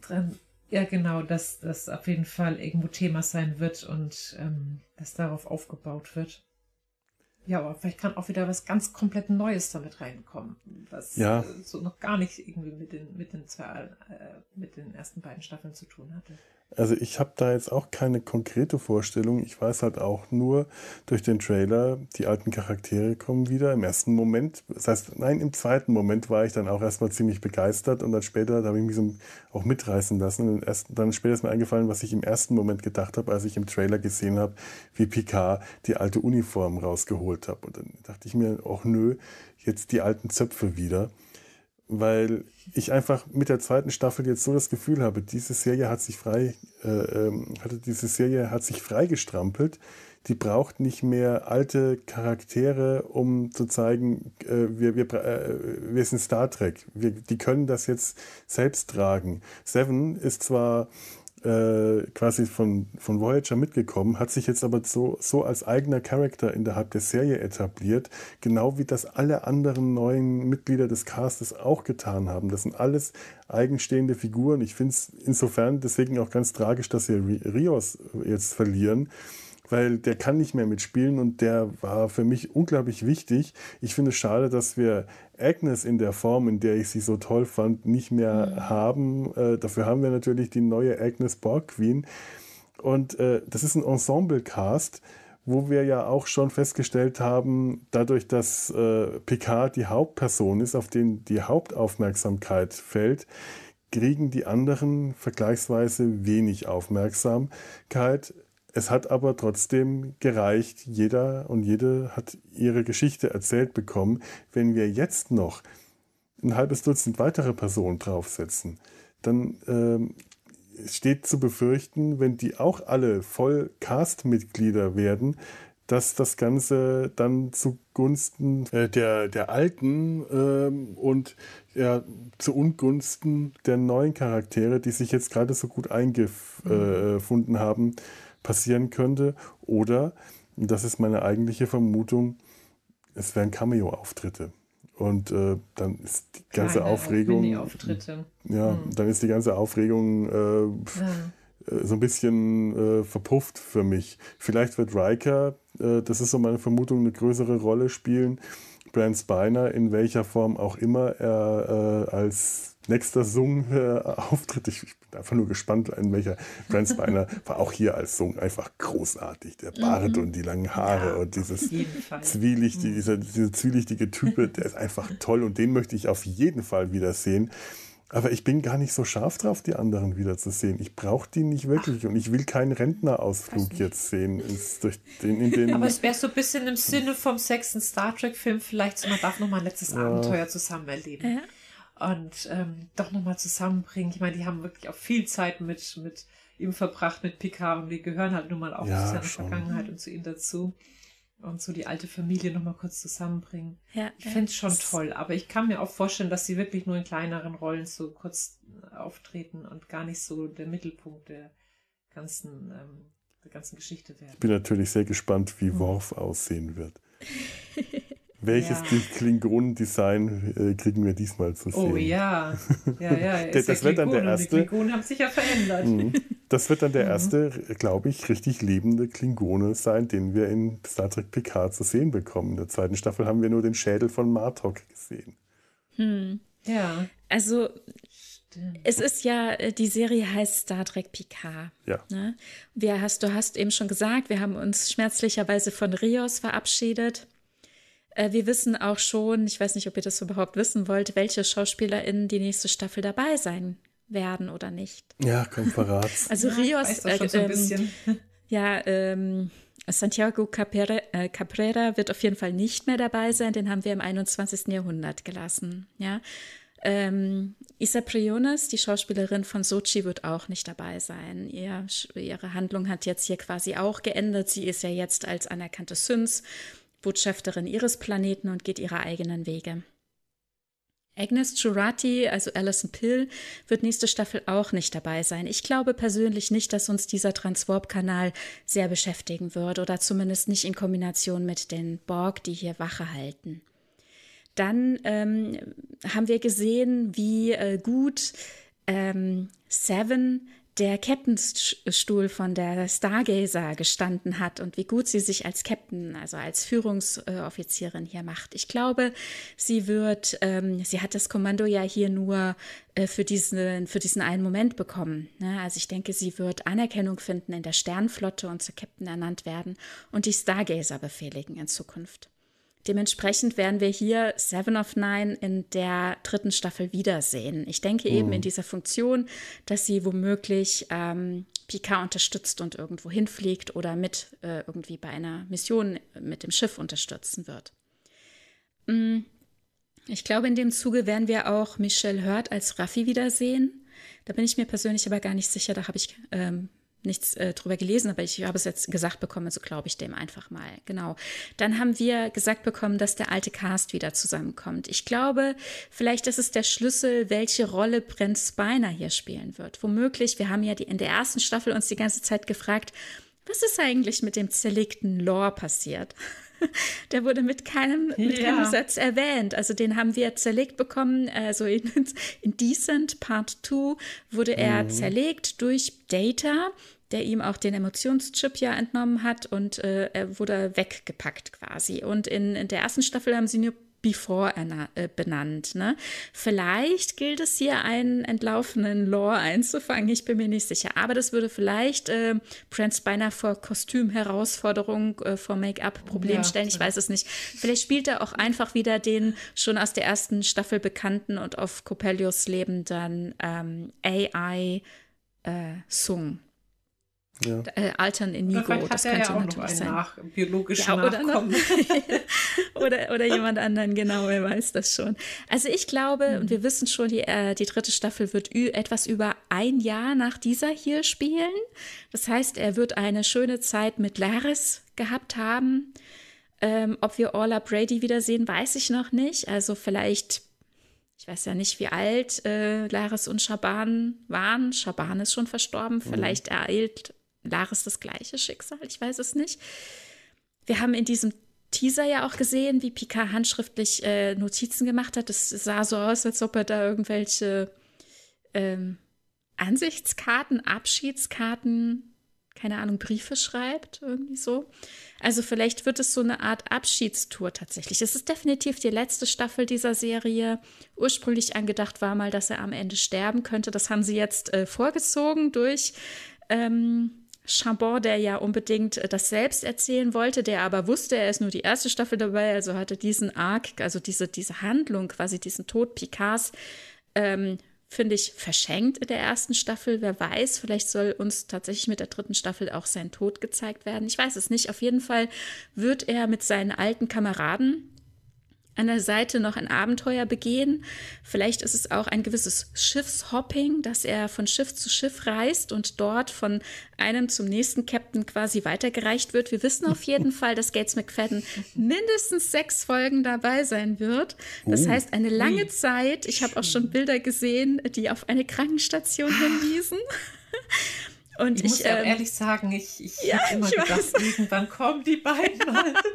genau. die beiden kriegen ja. eine Chance. Mhm. Ja, also es wäre natürlich offen, dass er jetzt äh, quasi sein Herz geöffnet hat für wirkliche Gefühle, für tiefe Empfindungen und eine gute Zeit hatte mit Laris, die womöglich verstorben ist oder deren Zeit für sie irgendwie geendet hat sich ähm, da gelöst haben voneinander und er jetzt äh, auf ein neues Abenteuer geht und unsere alten TNG-Fanherzen jetzt doch noch ihre Erfüllung ja, finden. Genau, das ist, das ist mein Problem. Ich habe jetzt, äh, ich habe jetzt Orla Brady äh, in der größeren mhm. Rolle gesehen. Ich habe die anderen in größeren Rollen. Ich möchte diese Figuren, diese Personen möchte ich weitersehen. Ich möchte diese Schauspieler weitersehen. Ich finde das schlimm, wenn die jetzt wenn, wenn die jetzt plötzlich wieder äh, kleine Rollen oder gar keine Rollen mehr spielen. Und mhm. äh, so sehr ich Dr. Crusher mag, aber Gates McFadden äh, ist nicht die Schauspielerin, die ich unbedingt sehen will. Ich möchte also, also eine, eine, eine, eine aufgreifende Beziehung zwischen Picard und Dr. Crusher nochmal Nee, äh, da, dagegen oh, sträube ich, ich mich emotional extrem. Ich, ich finde, es würde dem Ganzen nochmal einen schönen Abschluss geben, weil ähm, doch eigentlich die ganze Serie da immer so hin, hingesteuert hat. Ach, also es ist doch nur angedeutet worden, da ist noch nie was draus gemacht ja. worden. Das ist totaler Mumpitz, diese Beziehung ständig anzudeuten. Da hätten, hätten, sie aber wirklich dann schon vor 30 Jahren mal was draus machen können. Da haben sie nie was draus gemacht. Ja. Und jetzt das rauszuholen, jetzt wo er gerade seine Liebe gefunden hat, jetzt wo er gerade eine Beziehung hat, die ja. bitte dann auch erzählt Eigentlich werden soll, die, auch wirklich dann, äh, die, die jetzt sterben zu lassen, also da wäre, das wäre totale Verschwendung. Mehr.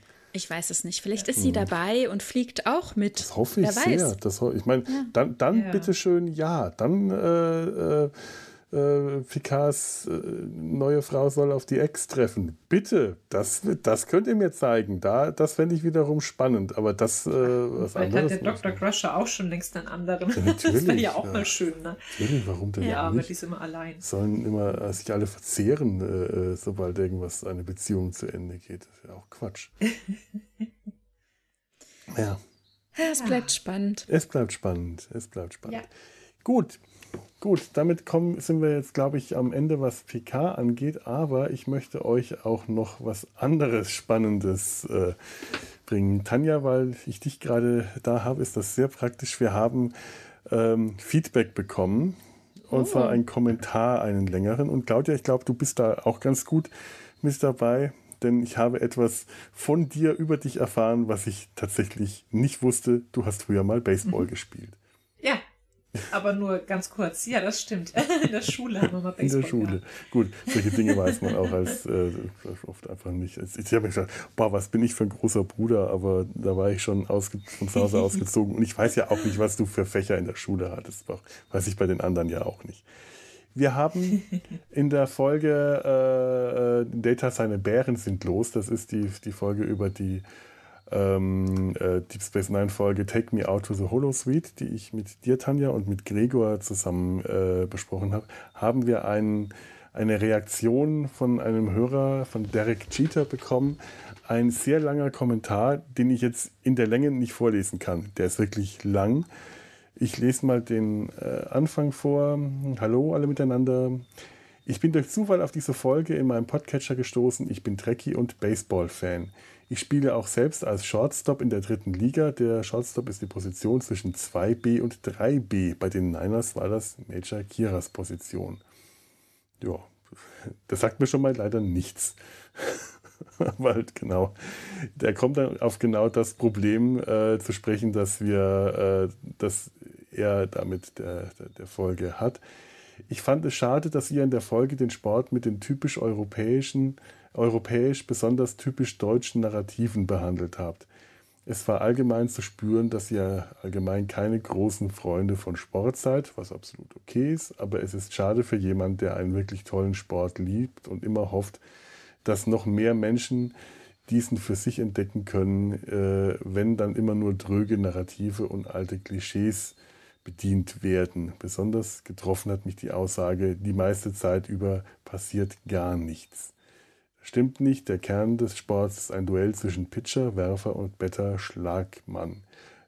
Wie gesagt, ähm, langer, langer Kommentar, der auch wirklich sehr gut das macht, was wir eigentlich hätten machen sollen, wenn wir unsere Hausaufgaben gemacht haben. Er erklärt, wie Baseball funktioniert und mhm. auf eine sehr gute Weise. Und ich bin da sehr froh darüber, dass, er, äh, dass, dass wir das auf die Weise noch nachreichen konnten, weil äh, uns das. Also ich bin mhm. auch froh, die Erklärung zu bekommen. Vielen Dank dafür. Ich weiß nicht, ob es in die Folgenbesprechung unbedingt dazugehört, äh, zu erklären, wie Baseball funktioniert, aber natürlich ähm, schuldig im Sinne der Anklage äh, als, äh, ich sag mal, einer gewissen ähm, Ignoranz auf den Sport geguckt zu haben. Ja. Ja. Hm. ja. Es ist natürlich immer so, wenn man irgendein Thema selber sehr stark verhaftet ist, sich sehr stark mhm. damit beschäftigt und das für einen äh, einfach auch so ein Herzblutthema ist und man dann ähm, das lieblos abgekanzelt, abgehandelt äh, äh, erlebt, da, mhm. äh, da, gehen natürlich einem die Messer in der Tasche auf. Vollkommen verständlich, passiert mir ja selber auch bei anderen Themen immer wieder.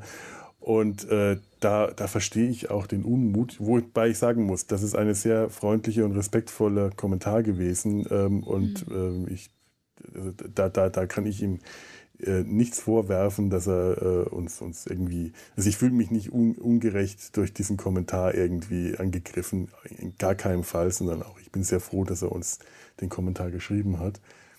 Ja, Aber, total wertvoll, bereichernd, ne? ja. ne? auch an uns, ne? also für uns, ne? also dass wir in Zukunft einfach äh, vielleicht achtsamer drüber mhm. reden würden, ja.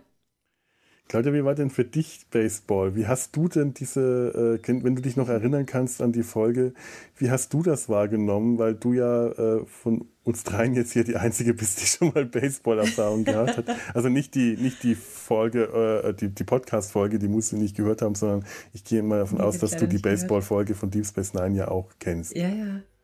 Also ich, ähm, ah, ich kann mich nicht mehr an alle Baseball-Regeln erinnern. Das ist wirklich schon zu lange her und ich habe es auch nicht lange gespielt. Aber es war ein ganz toller Sport und ich muss sagen, der hat mir unglaublich viel Spaß gemacht. Und ähm, also ich, äh, ich hätte da gern mitgespielt, muss ich sagen. ich wäre gerne im Team gewesen. ich hätte wahrscheinlich nie den Ball getroffen mit dem Schläger, wie damals auch.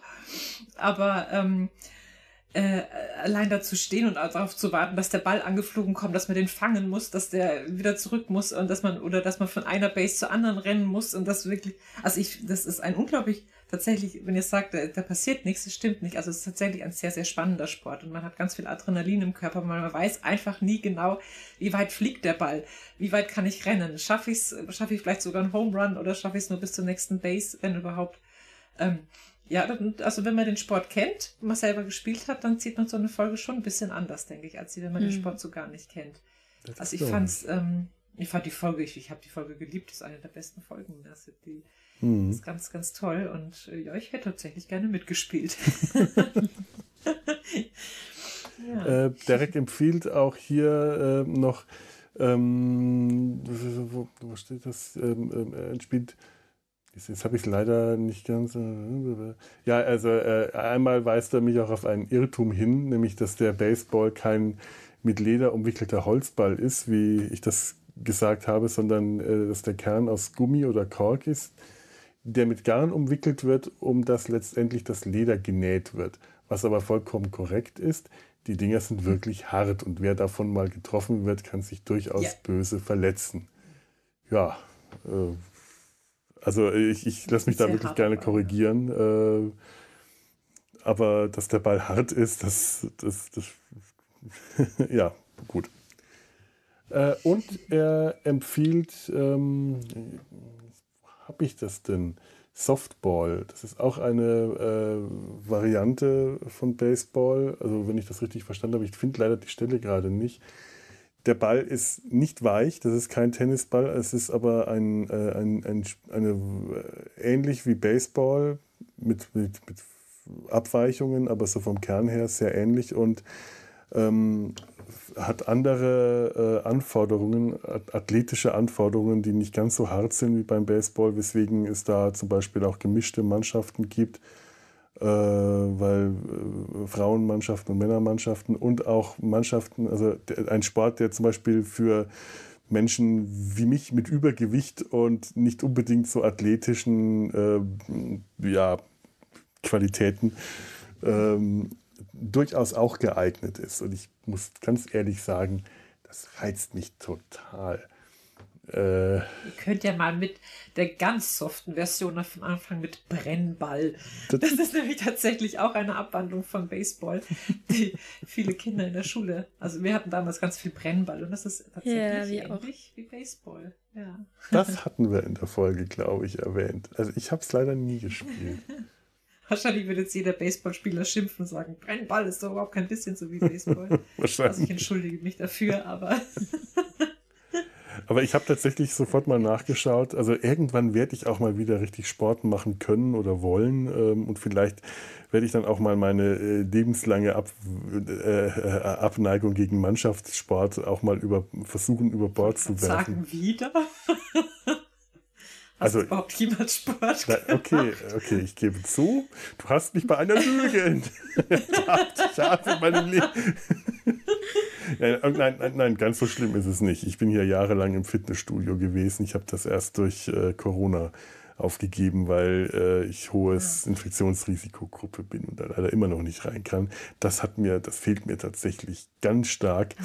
Und ich fahre viel Fahrrad, auch wenn das eher auf dem äh, sportlichen Niveau eines Rentner-Fahrradfahrers ist. Aber auch das sehr viel, sehr ausdauernd und äh, ich hoffe, dass mir da jetzt Long-Covid keinen Strich durch die Rechnung macht, dass ich noch Luft genug bekomme, um hier stundenlang am Rhein entlang fahren zu können. Aber falls ich dann doch mal, doch mal, nicht wieder mal, sondern doch mal Lust habe, Sport zu machen und eben, wie gesagt, meine Abneigung gegen Mannschaftssport irgendwie aus, äh, kurz ausschalten kann, habe ich mich tatsächlich schon äh, mal informiert. Es gibt hier in Köln auch eine Softball- Mannschaft, die äh, so Probestunden äh, anbietet. Und das klingt tatsächlich sehr interessant. Also ähm, da hat mich Derek jetzt gerade tatsächlich auf etwas gebracht, dass ich vielleicht irgendwann mal, ähm, wenn, wenn, wenn es halt Möglichkeiten gibt und das für mich möglich ist, äh, ich möchte das mal gerne probieren. Es hat mich neugierig gemacht. Und ich kann euch dann also auch nur in dem Sinne empfehlen. Ähm, nicht sucht euch auch eine Softball-Mannschaft, sondern ich empfehle euch, Sucht äh, den Kommentar mal raus, lest ihn euch durch. Das ist eine ganz, ganz tolle äh, äh, Ergänzung. Die, die, die, das, die Folge Data, seine Bären sind los. Ich werde das auch in den äh, Show Notes zu dieser Folge verlinken. Lest euch das durch. Da lernt man viel über Baseball. Vielen Dank, lieber Derek. Das, äh, über sowas freue ich mich dann doch immer. Ja, ich, ich hatte nämlich tatsächlich im Vorfeld mir schon überlegt, ob ich für diese Folge einfach mal die Kommentarfunktion ganz rüde ausschalten soll, weil ähm, das hatten wir ja am Anfang auch gesagt, äh, die Fandiskussionen über die Serie auf Twitter und sozialen Medien tatsächlich ziemlich ätzend gerade sind. Und ich ehrlich gesagt keine Lust habe, mich äh, zu ärgern. Aber ähm, tatsächlich muss ich dann doch wieder ein bisschen zurückrudern. Ähm, auf unserer Seite kommen zwar nicht so viele Kommentare wie jetzt auf, auf anderen ähm, erfolgreichen Podcasts, das ist auch nicht schlimm, oder so viel Feedback, wie man das auf, auf, auf, auf Twitter oder sonst äh, in sozialen Medienplattformen bekommt. Aber die Kommentare, die wir hier auf Data Sein Hals bekommen, sind in der Regel immer sehr gute Kommentare. Das sind Kommentare, über die ich mich sehr freue. Das sind äh, meistens konstruktive, es sind vor allem höfliche Kommentare. Also ähm, doch ja, schreibt uns. Schreibt uns Kommentare auf www.data-sein-hals.de. Sagt uns, was ihr von der zweiten Staffel PK haltet, was ihr generell äh, von PK haltet oder was, was euch so in den Sinn kommt. Ähm, ich, ich muss da, ich glaube, in der ganzen Zeit äh, habe ich ein oder zweimal moderierend eingreifen müssen und Kommentare nicht freigeben können. In der Regel kann ich das immer, also scheut euch bitte nicht. Und ich, ich gehe einfach davon aus, dass ihr euch gut benehmt und freue mich schon dann von euch zu lesen. Ansonsten findet ihr uns ja, wie gesagt, auch auf Twitter, Facebook, Instagram. Ähm, ja, da kann ich das auch nur. Tut, was ihr nicht lassen könnt. Ich möchte mich dann jetzt an dieser Stelle verabschieden.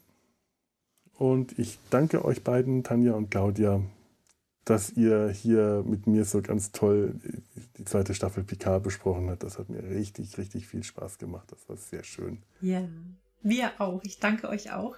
Ja. War sehr schön mit euch beiden. Ebenso, ja, danke. Und ähm, euch, lieben Zuhörer, wünsche ich jetzt noch einen schönen, also hier gerade im Moment ist es ein Samstagmittag mit tollem Wetter. Ich gehe jetzt nach draußen, werde wahrscheinlich erst so gegen Abend dazu kommen zu schneiden. Das heißt, wann diese Folge rauskommt, äh, welcher Wochentag, welche Tageszeit, wann auch immer das ist, es steht in den Sternen. Ich hoffe, mich beeilen zu können, damit ihr das noch bald hört, denn aktuelle Sachen müssen ja auch aktuell äh, bleiben.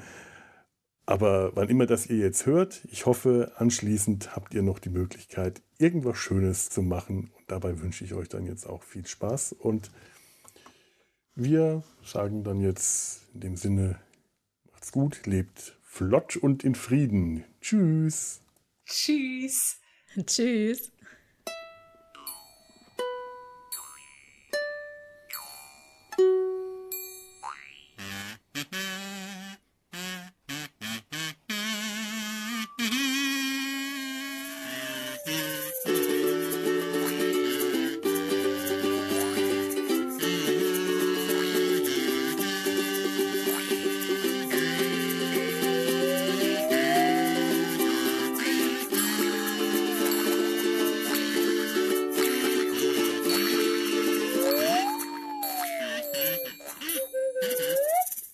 Du mal, Vaterfiguren. Das hatte ich mal noch im Hinterkopf. Ach, ich habe es auch auf der Liste, Vaterfiguren. Ich fand das so eindrücklich, ähm, dass sowohl Girati als auch Rios sagen, sie sehen Picard als Vaterfigur, obwohl ja. sie wissen, ja, dass es nicht stimmt. gegenseitig ist. Und ähm, ich hatte mhm. so ein bisschen das Gefühl, dass es quasi ja auch ähm, das Fansein abholt, ja. ne? weil viele Fans ja auch Picard so ein bisschen als Vaterfigur benennen immer und immer wieder. Ja, und Na? ausgerechnet ja. Der Charakter, der so die Vaterfigur ja. schlechthin ist, der hat Probleme mit seinem Vater gehabt. Der hat äh, ein, ein, ein das, das finde ich auch so ganz toll eigentlich. Verdammt.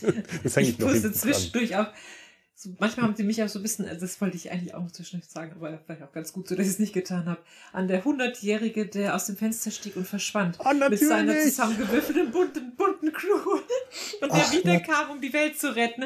Natürlich. Picard ist der Hundertjährige, der aus dem Fenster ein. stieg und verschwand. Natürlich ist er das. Okay, das kommt ans Ende der Folge. Das ist einfach zu gut. Eine Produktion des Podcast Imperiums.